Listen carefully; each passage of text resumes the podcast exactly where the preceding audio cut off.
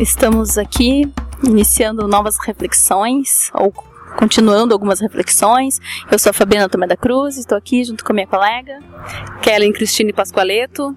O tema que a gente vai explorar, abordar hoje, dando continuidade ao episódio 3, é, se refere à questão da culpa, culpa muito associada aí à maternidade, mas não só. E muito curioso esse seu tema que me trouxe lá de onde eu moro, até aqui a Rua da Praia, em São Leopoldo, onde a gente está sentado agora numa vista linda, olhando o rio. Porque no caminho, vindo para cá, eu senti uma culpa dilacerante que eu poderia estar em casa com a minha filha. Hoje é a última sexta-feira de 2018 e eu poderia estar em casa com ela, com os meus pais, poderia estar cuidando do meu jardim e poderia estar sendo a mãe que se espera que uma mãe seja, que quando pode fica em casa com sua filha. E eu não fiz isso, e eu saí. Na metade do caminho, eu me dei conta que eu estava sem minha carteira de motorista. E aí eu pensei, ótimo! Desculpa perfeita, vou voltar, eu não preciso ir lá. Como eu vou ir? Eu tô sem carteira de motorista. Um instinto, um impulso, não sei dizer o que, me moveu para frente e eu segui adiante no meu propósito de vir ter essa conversa sobre a culpa mesmo sem carteira, cá estou eu. E fico pensando muito que é curioso isso ter acontecido, porque eu nunca esqueço a minha carteira de motorista. E foi muito curioso ser esse o tema e os sentimentos tão fortes assim que me açoitaram ali naquele momento. Então eu queria estar aqui conversando sobre maternidade, culpa, trabalho. E se pega desprevenida no meio do caminho justamente com esse sentimento tão imobilizante aí, que é a culpa. Então eu acho muito curioso, assim. Fabi, e agora, passado algumas horas desde esse episódio, a tua culpa diminuiu um pouquinho, assim? Como é que tá agora a tua situação?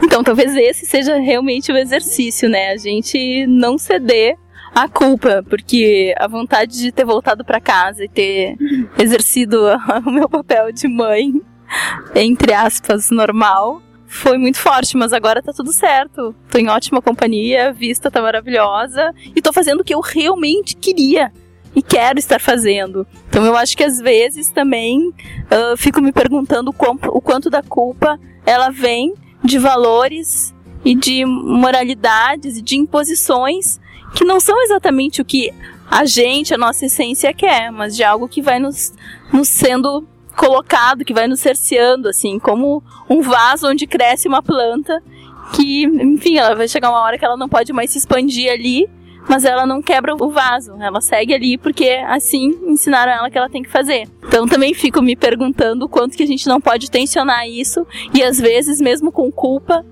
às vezes não, talvez sempre, né? Se a gente quer muito, é isso, mesmo com culpa, vai.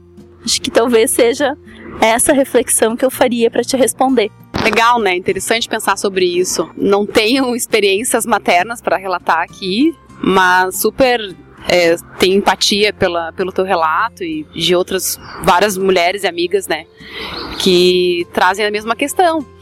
É, tenho estudado um pouco de comunicação não violenta e fico pensando que essa questão da culpa também ela não se restringe só, né, ou apenas à, à maternidade em si. Claro que deve ser muito mais potente nesse, nessa situação, mas nas relações de fato, assim, de, de forma geral que a gente estabelece, o quanto que várias vezes a gente acaba negligenciando nossos desejos maiores, nossos objetivos maiores, ou até mesmo desconhece, né? Nem sabe o que, que a gente quer de verdade e acaba colocando a culpa ou responsabilidade nas costas ou em nome de terceiros, assim, né? Que a gente ama muito, que tá perto da gente, mas que se torna uma relação confusa às vezes, né? De tu não assumir aquilo que tu quer Uh, em nome de fazer o outro feliz ou fazer o, o, bem para o terceiro, né? Quem tá contigo. E no fim das contas, o outro também faz isso contigo. E acaba que ninguém faz o que tá querendo fazer para poder agradar o outro e nem sabe se está agradando, porque muitas vezes esse diálogo nem é colocado, né? Então, como que a gente, enfim, queria trazer um pouquinho dessa questão da comunicação não violenta, porque me remeteu essa, esse teu relato, né? Para pensar o quanto que é importante a gente conhecer as nossas necessidades, né? E a partir delas ir traçando responsabilidades sobre elas, né? E tentando dialogar com, com a família. Também tendo a certeza de que são, são momentos e escolhas, né? Da gente não poder estar em todos os lugares ao mesmo tempo. Mas que o que que no momento, né? No dia, no turno, enfim, é, é prioridade, né? E vai dar tempo de fazer tudo, assim, né? De acordo com o que a gente está priorizando também.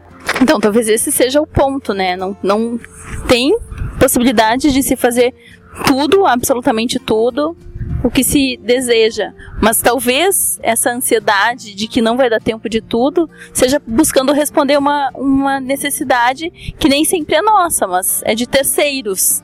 Então, acho que na maternidade isso se potencializa e tem um papel muito forte, assim, essa relação mãe-filho, porque mãe, filho e filhas e filhos, porque tem toda uma questão aí da mãe ser a principal responsável pela educação, pelo cuidado, pelo bem-estar. Então acho que a culpa ela já nasce ali, nasce uma mãe, nasce a culpa, porque tu assume esse lugar. E acho que nesse lugar que a culpa também se faz tão presente, nem sempre a mãe consegue ouvir o que realmente quer. E aí tu vê a criança já crescida, podendo também ela fazer as suas escolhas, e aí fica uma comunicação completamente avessa ali, porque nem sempre o que a mãe está se propondo fazer, que é continuar o cuidado com aquele, com aquele ser ali, com aquele terceiro, é o que esse filho ou essa filha gostaria, porque já está crescido, porque também tem outras demandas, mas a mãe muitas vezes segue nesse papel, achando que, independentemente da idade, do filho ou da filha, ela precisa estar tá ali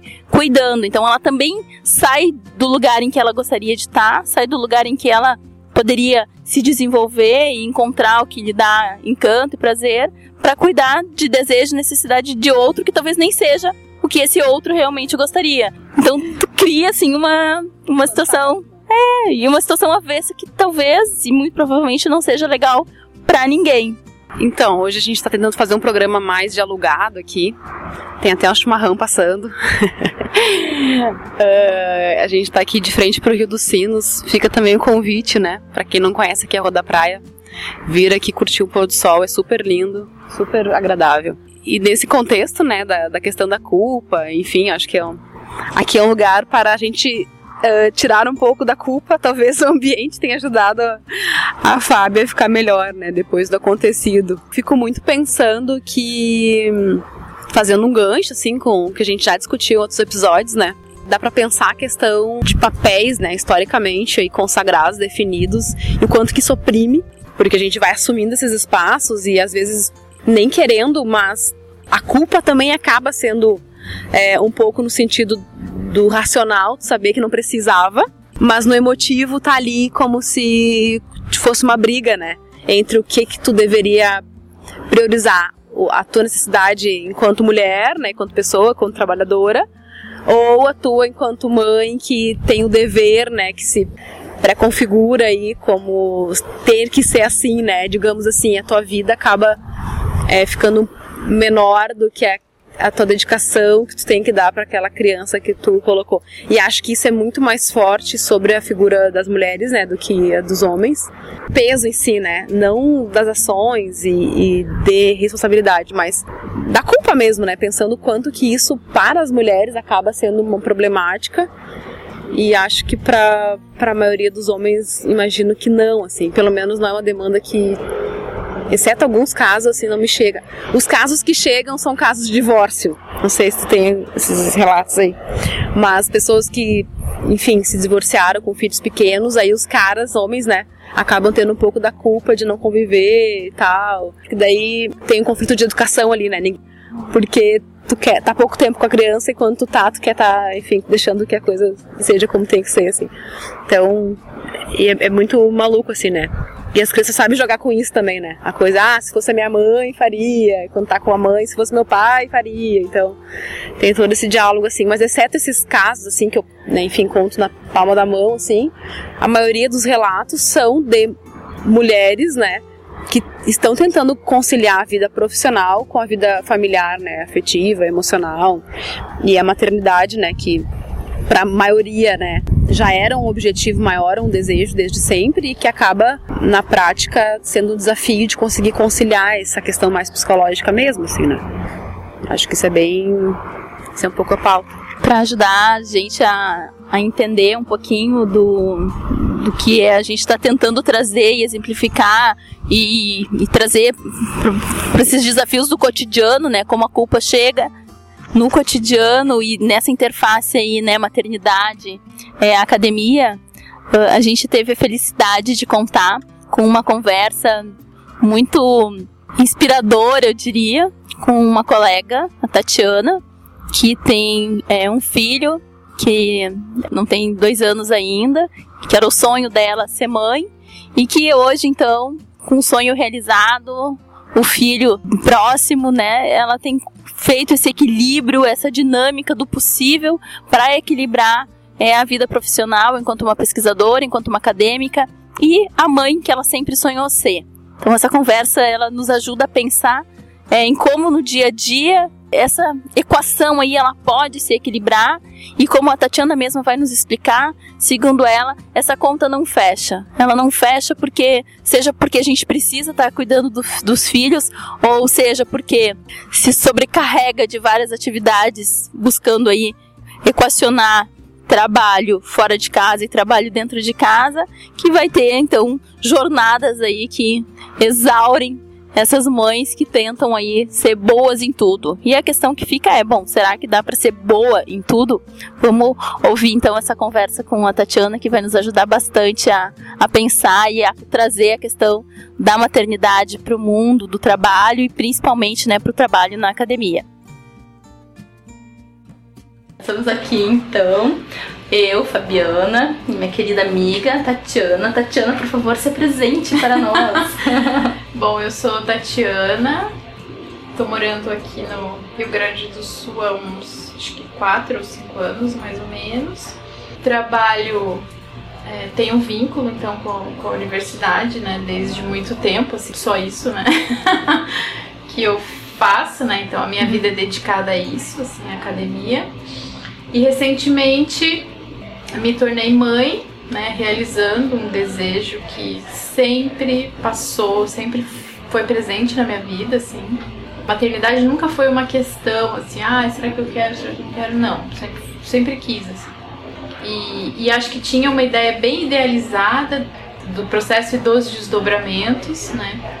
E hoje eu, eu acho que eu tô tendo a oportunidade de tomar contato com essas questões que a maternidade traz, acho que para qualquer mãe, assim, né? Que eu acho que é um pouco disso que a gente está falando, assim, né? é uma transformação muito, muito profunda, assim, na vida da gente, que eu acho que é, é para coisas muito legais, muito positivas, assim, que acho que não tem preço que pague pela pela oportunidade de a gente acompanhar essas criaturas desde o começo e ver tudo e tal.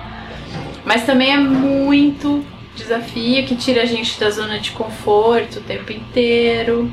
Na verdade, a vida se torna diferente, muito diferente com essa com a inserção desses. Sim, com uma série de novos elementos, sentimentos, emoções é. que não estavam no cardápio não, até então. Até então não. Tati, então, a ideia dessa conversa é que a gente tem aquele episódio lá sobre a, a conta que não fecha, das múltiplas jornadas das mães quando tem filhos, assim. Acho que elas têm múltiplas jornadas, porque elas estão sempre maternando, mesmo que elas não tenham filhos. Cabe às mulheres, de um modo geral, o cuidado com a casa, com a família, com o gato, com o cachorro, com todo mundo. Uhum. E quando tem filhos, isso ainda é potencializado, porque tem um entendimento comum aí de que as, que as mães são as responsáveis pelas crianças. Então, se a criança chega ranhenta na escola, ninguém pergunta onde está o pai dessa criança Sim. que não cuidou dela. Sim. A responsabilidade sempre recai sobre a mãe. E aí, acho que quando a gente está pensando no ambiente acadêmico, toda essa discussão ela se potencializa. Porque a minha mãe escutou o episódio anterior, o episódio 3, uhum. né? Que a gente pensou um pouquinho dessas divisões de tarefas entre homens e mulheres.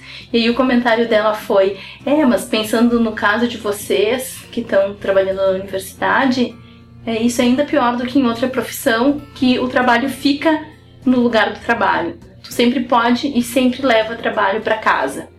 Aí eu queria pensar um pouco assim contigo, essa sensação de podendo levar trabalho para casa e tendo já as tarefas que tu tinha, mais agora o Rodrigo para cuidar, como que é essa sensação, assim, se tu fica com ele, a gente comentou outro dia que tem culpa. Uhum. Se tu vem pro trabalho ou se dedica às coisas do teu trabalho, no trabalho ou em casa, também tem culpa. Uhum. Então, que sentimento é esse e como que isso afeta a tua produção, como isso afeta a Tatiana acadêmica, a Tatiana pesquisadora, uhum. a Tatiana que se dedica à ciência.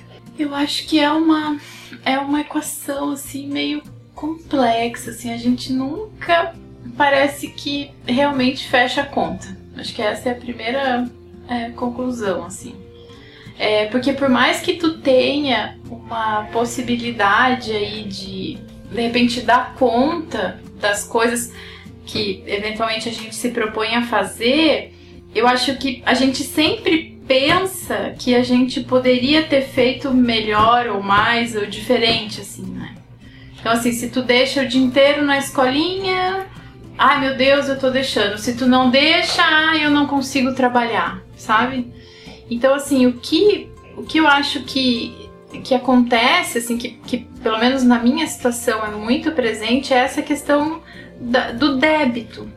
A, a sensação é que eu tô sempre em débito.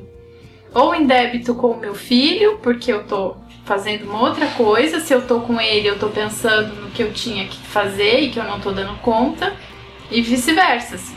Então é uma, é uma sensação é, que, que chega a angustiar assim muito, muito. Né? Como se, se eu não pudesse relaxar, por quê? Porque eu tô devendo, porque eu tô aqui com ele e tal, né? E aí quando a gente ouve o episódio passado, que vocês comentam que tem um autor que diz que para mudança assim, existe o sofrimento, né? Existe uma perda, né? Não é o sofrimento, é a perda, uhum. né? Eu acho que de certa forma é, tranquiliza um pouco porque dá a real noção de que o que a gente precisa é estabelecer uma prioridade, né? E assumir essa prioridade. O que, que é a minha prioridade? Né? Eu quero ser uma super pesquisadora nesse momento ou eu quero cuidar do meu filho, né?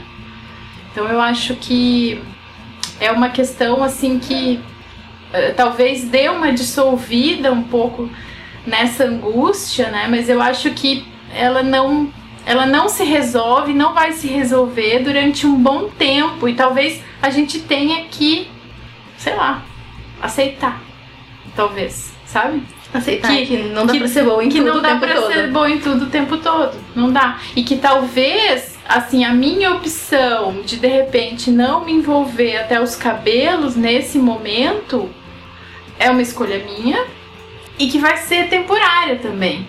Né? Quer dizer, não se envolver com a ciência, com a pesquisa. É. Então, assim, o que, que eu tô dando pra ciência? O que, que né? Uma pergunta. O que, que, o que, que eu faço pela ciência hoje? Eu faço talvez o que eu posso fazer diante disso que eu sou. E eu acho muito curioso, assim, te ouvindo falar, porque eu sei da tua competência e sei da tua dedicação e eu fico pensando que o que tu, o que tu faz por si só já é suficiente. Mas essa tua sensação de débito é que é muito curiosa, porque se eu não soubesse da tua história e não soubesse desse equilíbrio que tu tá sempre buscando entre trabalho e maternidade, eu diria que no trabalho tá tudo certo. Sabe? Porque tem toda uma dedicação, tem todo o envolvimento teu. Então, eu também fico muito curiosa para entender da onde vem toda essa culpa. Porque eu não vejo isso desse jeito nos pais. Os pais tem os seus filhos, tem ali 5, 20 dias de licença paternidade e segue a vida e tá tudo certo. Se eles deixam criança às 7 da manhã na escolinha e buscam às 7 da noite, tá, tá certo, certo, também. Então, então, da onde vem esse sentimento de tanta é. culpa? E eu acho que, assim, isso é errado? Não. Eu não acho que seja errado. Eu não acho que seja assim, sabe? É, eu acho que é a gente que talvez tenha que aprender a neutralizar isso. Entende? Eu acho que é, é uma falha, não é do pai que de repente não se preocupa tanto com isso. Ah, por que, que eu tô me preocupando? Quem que disse para mim que eu preciso me preocupar? Entende? Quem que uhum. botou na minha cabeça que eu preciso ficar desse jeito, me sentir culpada desse jeito? Na tua cabeça e no teu DNA, né? é. né? Porque isso. Exatamente. Né? Tá na nossa. Exatamente. Na nossa constituição, eu diria. Exatamente. E é muito maluco, porque se tu não se preocupasse, tu seria uma mãe. Completamente fora do cabo e todo mundo ia me olhar como, sei lá o que, um ET. É, uma mãe desnaturada. Exatamente. Desnaturada. Então eu acho que é um, é um pouco isso, assim, eu acho que é uma, é uma equação muito difícil, mas assim, é um movimento que, que também acho que está acontecendo agora, assim, né, agora. Eu não sei se anteriormente as mulheres uh, da ciência tinham tanto espaço, primeiro para se colocar e também para pensar nisso. Então talvez isso seja parte de uma trajetória que está começando, assim, que está começando. Então talvez em gerações futuras a gente tenha uma, uma mudança um pouco maior nesse sentido, assim. Agora que isso faz parte, e aí eu acho que a grande sacada é a gente tentar acomodar isso. Acomodar. Não é assim se conformar com a situação de que a mulher tem que ter cinco, seis jornadas. Não, não é isso. É assim, é, é tentar uma parceria, assim, no sentido, sei lá, familiar, mas também tentar neutralizar isso quando isso pega-se. Pensando assim, nesse caminho sem saída, também tem uma coisa de que, como historicamente a mulher tem essa responsabilidade do cuidado e como se, bom, tudo bem, a mulher sai do espaço doméstico e vai para o mercado de trabalho e com isso leva a criança para a escolinha, ela leva a criança para a escolinha com a responsabilidade de deixar aquela criança lá limpinha, arrumadinha, com a mochila bem feita. Mesmo nesse ambiente da escola, não passa na cabeça dos cuidadores ou das cuidadoras, porque na sua maioria são mulheres, das cuidadoras das crianças, que quem também tem que estar tá arrumando aquela mochila e cuidando daquela criança são os pais. Sim. Então eu acho que também nisso, assim, de pensar como que a gente acomoda, tem um pouco da discussão lá do episódio 3 de como que se divide as tarefas. Então, esses dias aconteceu uma coisa super engraçada que eu arrumei a mochila da Helena e eu esqueci de colocar necessaire. Então todo o kit de higiene dela ficou em casa. E aí, como eu tinha ficado duas semanas viajando, quem se responsabilizou pela Helena integralmente foi o Luiz, foi o pai da Helena. E aí, no dia que a Helena esqueceu, a Helena não, né?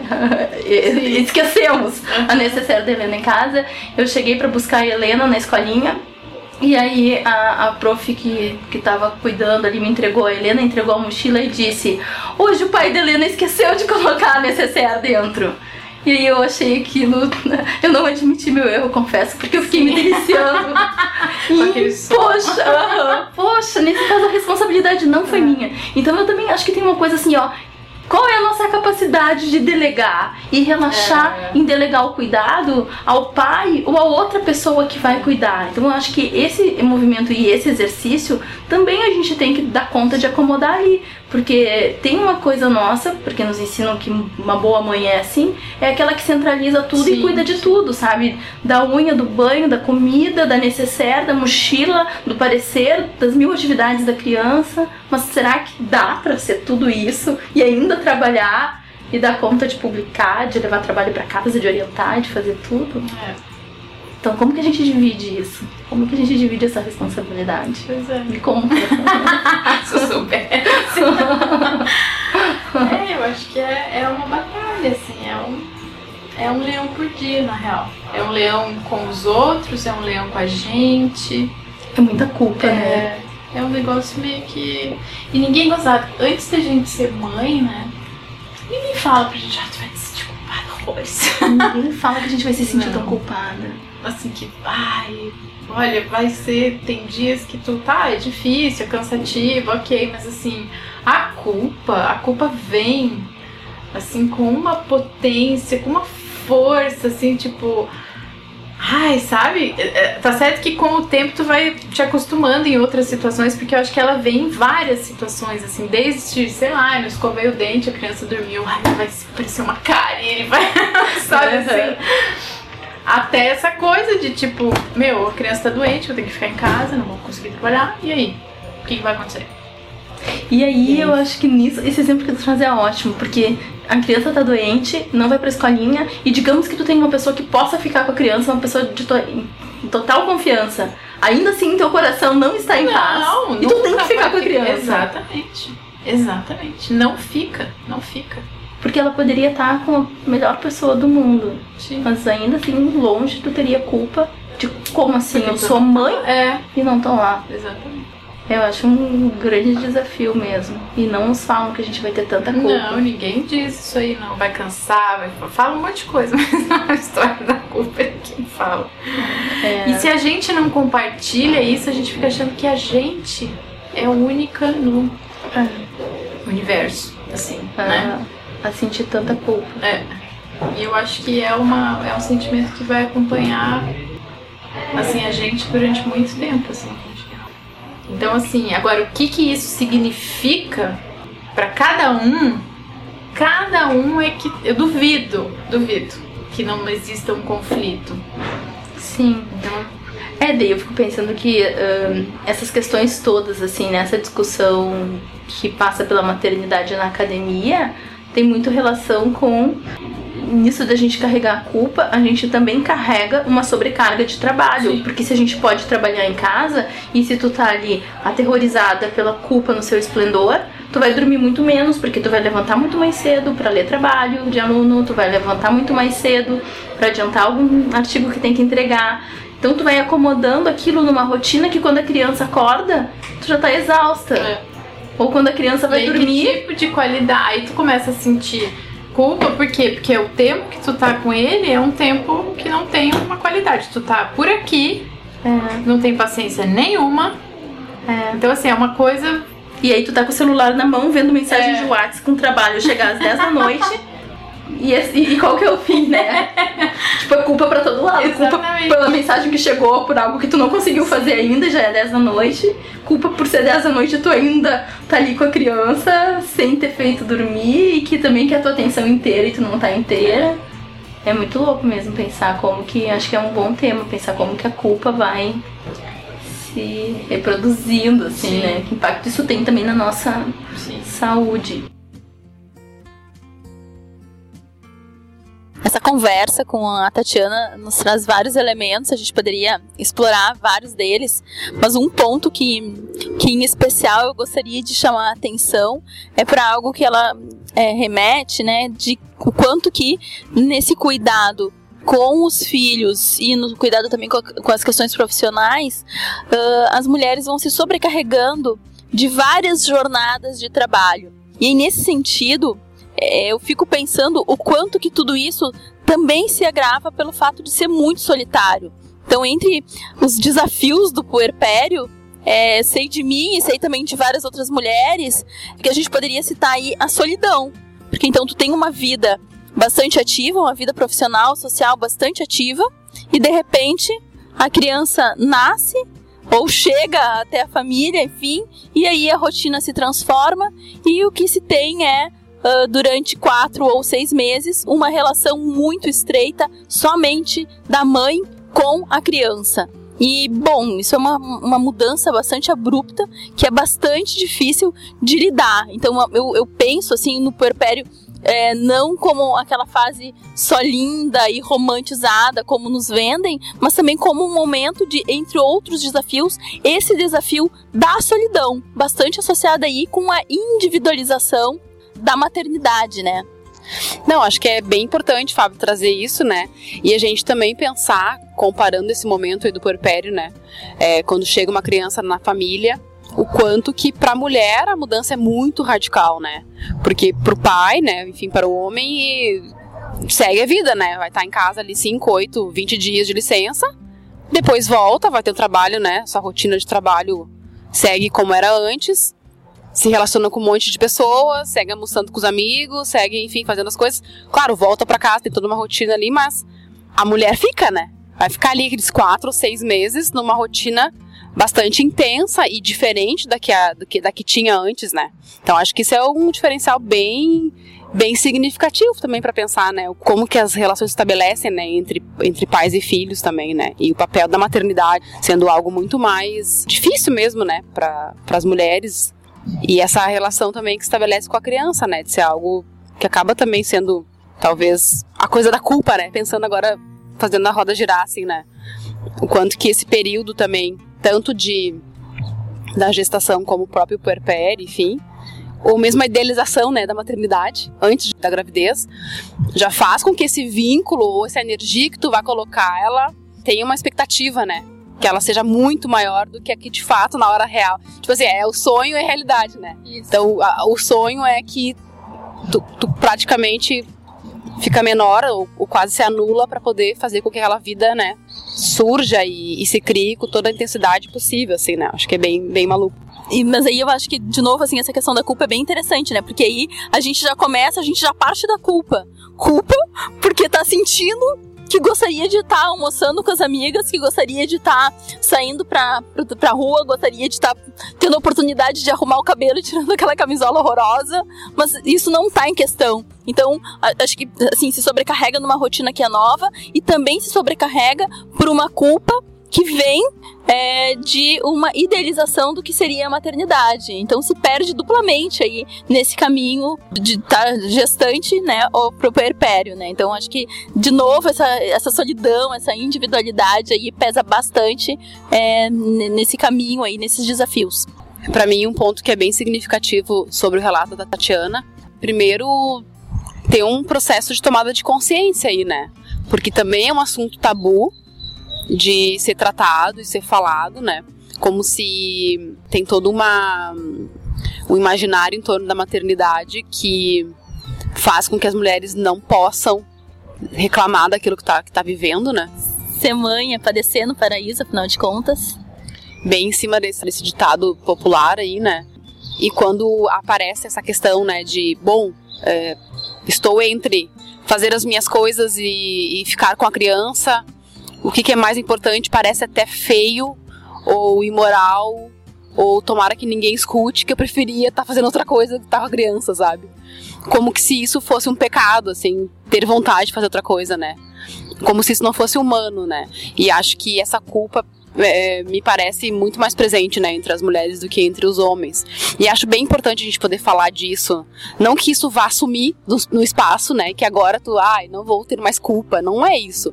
Mas eu acho que o processo de reconhecer que ela tá ali colocada existe e que ela não é um processo individual, né, mas ela, ela é fruto de uma de uma constituição é, muito estrutural, né, tanto familiar enquanto social, óbvio, porque tá totalmente correlacionado, né?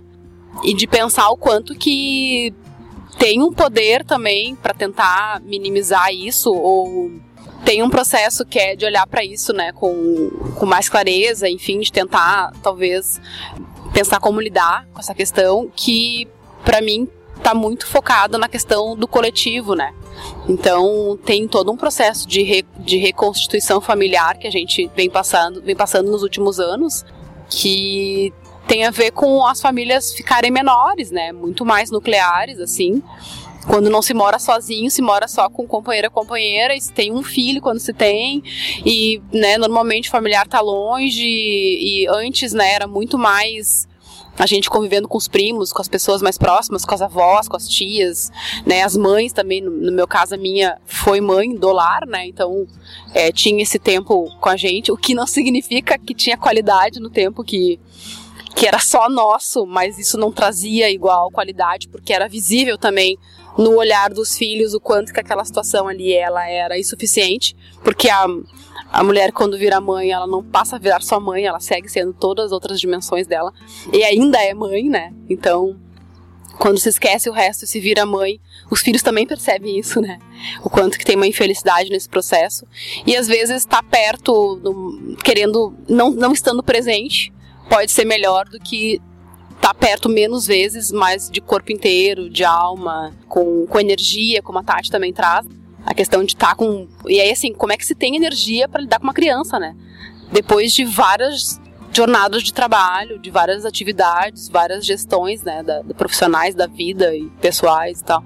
Então acho que fica um desafio, mas eu queria trazer era a questão do, do coletivo, né? Embora a gente tenha uma reconfiguração familiar, né? Eu acho que tem uma força aí colocada na questão da ajuda mútua, da gente conseguir criar as redes possíveis, né, de serem criadas, que não necessariamente vão ser com parentes, mas pode ser com amigos, com amigas, com pessoas próximas, com outras mães, outros pais, que eventualmente possam estar tá compartilhando esse cuidado também, ajudando nisso, né? Porque talvez possa, possa se tornar menos pesado, assim. Pensando um pouco de experiências que eu, que eu venho acompanhando, eu acho que um exemplo interessante talvez seja o da Aldeinha, lá no Vila, no Vila Flores, que é a Associação Cultural Vila Flores, que é uma casa colaborativa que a gente faz parte, a Poena. E é bem interessante porque, como várias pessoas viraram pais e mães uh, no ano passado, reforçou muito a questão do cuidado mútuo. Então, tem um compartilhamento do cuidado com as crianças. Então, é tipo uma creche, né? Tem pessoas também de fora que são pagas para estar tá ali, mas tem sempre familiares que acompanham. Então, quando tem uma pessoa, né, um pai ou uma mãe de uma criança que está ali, ele não está só pelo seu filho, ele está pelo filho de todas e de todos ali. Então, é bem interessante e tem todo também um empenho é, dos outros pequenos negócios que fazem parte ali do, do espaço, que acabam tendo super consideração com as questões que surgem em ter uma creche dentro do espaço de trabalho, né? Então tem momentos ali, né, que as crianças estão chorando, tem um monte de coisa que acontece. A gente acompanha, assim, como que as pessoas lidam com isso, né? Então, acho que isso dialoga muito com a questão é, daquele filme que tu gosta muito, Fábio. O Começo da Vida, que é da Stella Renner, que é um documentário maravilhoso, que eu super indico. Acho que tem tudo a ver porque, de certo modo, por mais que muitas mulheres, né, assim como eu, tenham tardado esse período da maternidade ou mesmo venha pensar em não ser mãe, a gente está tentando construir um outro olhar sobre o cuidado, né, com as crianças e com as gerações futuras aí. Então, faz parte, né, desse olhar ter uma, uma paciência no processo, olhar esse lugar ali onde tem as crianças com com né, um cuidado de, bah, não tá enchendo o saco. É um lugar que as crianças precisam estar e aqui é um lugar interessante porque tem um cuidado mútuo. Então, mesmo quem não tá ali, né, cuidando objetivamente das crianças, tem um, reforço maior, assim, né, na volta, que eu acho que é bem curioso, assim. Tô dando um exemplo, mas a gente poderia pensar outros, talvez tu saiba mais do que eu, Fabi. Vivenciar isso com, com a Helena mesmo. Então, acho que esse exemplo da Aldeinha é bem interessante e, e como a Aldeinha também tem várias outras casas e espaços em que a proposta é essa, que, que mães possam formar uma rede de apoio e acho que muito na direção né, do que a Tatiana nos trouxe, talvez o desafio seja esse: como que a gente escalona um problema que ele não é individual, na medida em que é social e é de muitas famílias, para algo que possa ser visto como um compartilhar de responsabilidade por essas crianças. Porque na realidade não é o meu filho ou o filho da Tatiana, por exemplo, mas são os filhos da sociedade que a gente está criando. E se a gente quer uma sociedade melhor ou diferente, ou que vá num caminho que não está se vislumbrando por aí, é responsabilidade de todos, com filhos ou sem filhos, com filhas ou sem filhas, pensar em como que isso é possível na dinâmica de vida e de trabalho que a gente tem constituído. Então eu acho bem interessante mesmo como a gente pensa essas redes de apoio, como que a gente escalona é, esses desafios da maternidade de algo que é sim individual, mas que não é apenas individual, é também coletivo e, e é social. Então acho que isso diminuiria e muito essa culpa aí que vem assolando a maternidade e acho que mesmo nublando aí todo o encantamento que tem em ver uma criança crescer, porque as crianças se encantam com o que os adultos deveriam se encantar também para serem mais felizes. E acho que numa sobrecarga de trabalho, o que a gente perde é o melhor da infância, a nossa e a dos filhos ou filhas, que é esse, essa possibilidade de se, de se reencantar e de redescobrir coisas que para nós já ficaram naturalizadas. Então eu acho que esse empenho aí de é, diluir a culpa e, e, aumentar, potencializar os encantamentos com a vida seria de grande ganho aí para crianças e, e para adultos ou para as crianças que vivem nos adultos, né? Bom, obviamente não esgotamos todas as infinitas reflexões que esse assunto proporciona.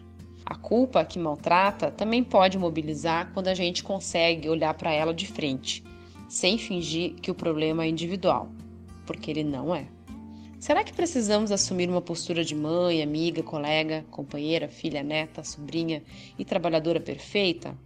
Aquele modelo que a sociedade nos impõe ou pressiona que sejamos? Essa utopia traz bastante sofrimento. Talvez, e só talvez, o exercício seja o de enxergar e identificar quais são as nossas reais necessidades e conseguir dialogar sobre elas com as pessoas próximas e negociar as possibilidades para tentarmos driblar a culpa. Nessa direção, o debate sobre esse tema não se esgota neste episódio.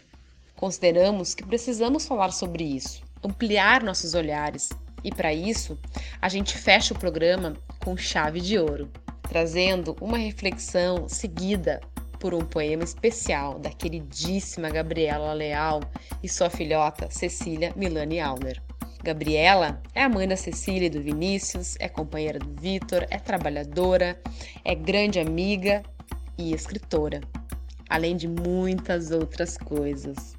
Fiquem com elas nos próximos minutos e a gente se encontra no próximo episódio da Ciência com Afeto, em que seguiremos nessa discussão buscando ampliar o debate para outras configurações familiares e refletindo sobre o desafio de conciliar maternidade e carreira acadêmica. Até lá! E aí vem a Simone de Beauvoir e fala assim, sobre a mulher, né? Que não é que ela não possua qualidades individuais, ao contrário, nos períodos em que escapa a servidão da maternidade, pode por vezes igualar-se ao macho. A égua é tão rápida quanto o garanhão. A cadela de caça tem tanto faro quanto o cão. As macacas demonstram, quando submetidas a testes, tanta inteligência quanto os macacos. Só que essa individualidade não é reivindicada. A fêmea abdica em prol da espécie que reclama essa abdicação. É claro que para poder viver a maternidade, a gente precisa abdicar em prol da espécie, né? A gente precisa dizer não ou deixar de lado muitos quereres e muitos projetos para poder atender às necessidades desse bebê ou dessa criança que reclamam a nossa atenção, nosso cuidado. Só que a sociedade precisa conseguir suportar isso, porque vem aí um sentimento de culpa muito grande. A gente precisa abdicar de muita coisa para poder dar atenção para o filho, para o bebê ou para a criança. E aí precisa também dar conta de um modo de produção que nos cobra mais, mais e mais, que nos cobra linearidade, que nos cobra uma produção X num tempo X, num padrão X, quando a gente está envolvida ainda com questões muito abstratas ou muito peculiares da dia de mãe e bebê ou as voltas com outras tarefas da maternidade também. E é claro que o sentimento de culpa, ele vai vir pungente. E a gente precisa proteger as mulheres, as mães desse sentimento de culpa. E dentre as proteções que se fazem necessárias à mulher, é preciso recordar que, especialmente na cultura ocidental, ainda que também de modo universal, e aí eu vou citar de novo a Simone de Beauvoir, é como mãe que a mulher é temível. É na maternidade que é preciso transfigurá-la e escravizá-la. A virgindade de Maria tem principalmente um valor negativo. Não é carnal aquela por quem a carne foi resgatada, não foi tocada nem possuída. Ou seja, né, há um manto sagrado na maternidade que mais aprisiona que eleva a mulher, de modo que conciliar os diferentes papéis que ela passa a exercer após tornar-se mãe tem se mostrado um grande desafio. Uma das questões a ser superada é como viver com liberdade e prazer o ser mulher, trabalhadora, cientista, mãe, nutriz, tudo ao mesmo tempo.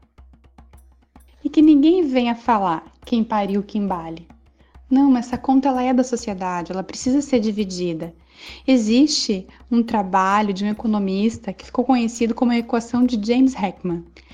E é o resultado de um trabalho que envolve economistas, psicólogos, sociólogos e neurocientistas que têm mostrado que a qualidade do desenvolvimento na primeira infância influencia fortemente os resultados econômicos, sociais e na saúde para os indivíduos e para a sociedade como um todo.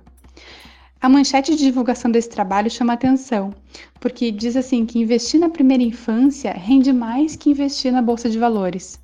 O economista brasileiro Flávio Cunha foi integrante da equipe e ele afirma que quando você investe um dólar nessa fase de 0 a 5 anos, você recebe em troca 6 dólares quando a criança vira adulta. Ou seja, isso é um retorno de investimento gigantesco, de 13 a 14%. Se oferecesse essa proposta aos banqueiros de Wall Street, ele garante, eles assinariam na hora. Mãe, como os bebês nascem da barriga? Mãe, por que, que a chuva cai? Mãe, por que a gente uma, a serra de, de serra, mas a gente podia chamar a, ser, a serra de martelo e, a, e o martelo de serra. Mãe, por que o milho sai inteiro no cocô? Mãe, por que a gente tem tatu no nariz se não tem tatu dentro da nossa pele? Mãe, como, porque uma pessoa, quando uma pessoa vira estrelinha, como ela vai pro céu voando? Mãe, porque a gente tem chulé. ah, crianças. Cientistas natas, elas já vêm ao mundo com mestrado em curiosidade e chegam prontas para o doutorado em existência. Recorrem frequentemente às mães, essa fonte inesgotável de referências bibliográficas que ajudam a criar o repertório desse novo ser. No entanto, os pequenos são ousados. Com um apurado método, colocam à prova nossas teorias. E não seria surpresa se, uma a uma, nossas convicções fossem todas caindo por terra, suplantadas por teorias melhores ou pelo menos mais divertidas. Ah, crianças! Estivessem elas na academia, aposto que seriam capazes de compor uma banca que faria muito PhD tremer na sustentação.